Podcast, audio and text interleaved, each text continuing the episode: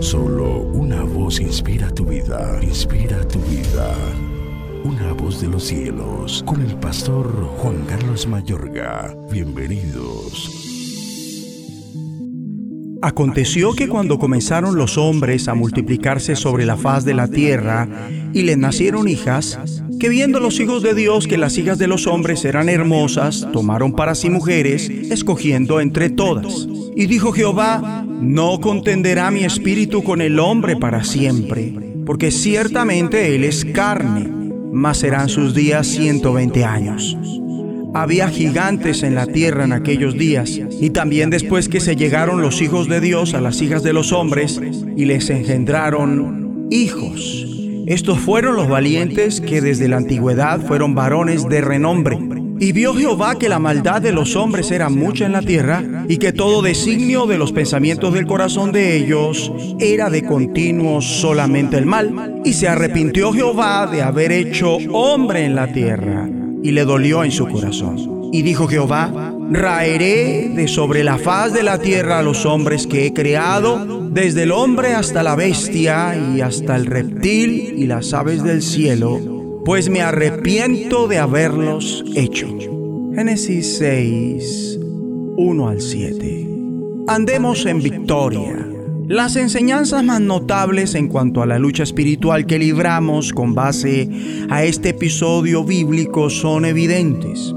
En su respectivo orden queda claro que a partir de la caída, todo designio de los pensamientos del corazón de la humanidad era de continuo solamente el mal y como resultado de ello, la maldad de los hombres era mucha en la tierra. Ahora la raza humana es capaz de pecar de cualquier modo. Leo en Galatas 5, versículo 19 en adelante, y manifiestas son las obras de la carne que son adulterio, fornicación, inmundicia, lascivia, idolatría, hechicerías, enemistades, pleitos, celos, iras, contiendas, disensiones, herejías, envidias, homicidios, borracheras, orgías y cosas semejantes a estas acerca de las cuales os amonesto, como ya os lo he dicho antes, que los que practican tales cosas no heredarán el reino de Dios. De tal manera que la humanidad por completo está comprometida en una batalla contra el pecado. Después vemos que esta batalla contra el pecado es multifacética el ser humano lucha con su carne, con el mundo y con el ámbito sobrenatural maligno y su fracaso es rotundo en dicha pelea multidimensional contra el pecado. Ahora el mundo estaba conformado por Caínes. Lo mismo que Caín se había hecho del maligno, indudablemente se trataba de la generación más endemoniada que ha vivido jamás sobre este planeta. Así que el Creador tuvo que destruirlos y empezar nuevamente con el único ser humano como Set, de quien descendía, invocaba el nombre del Señor.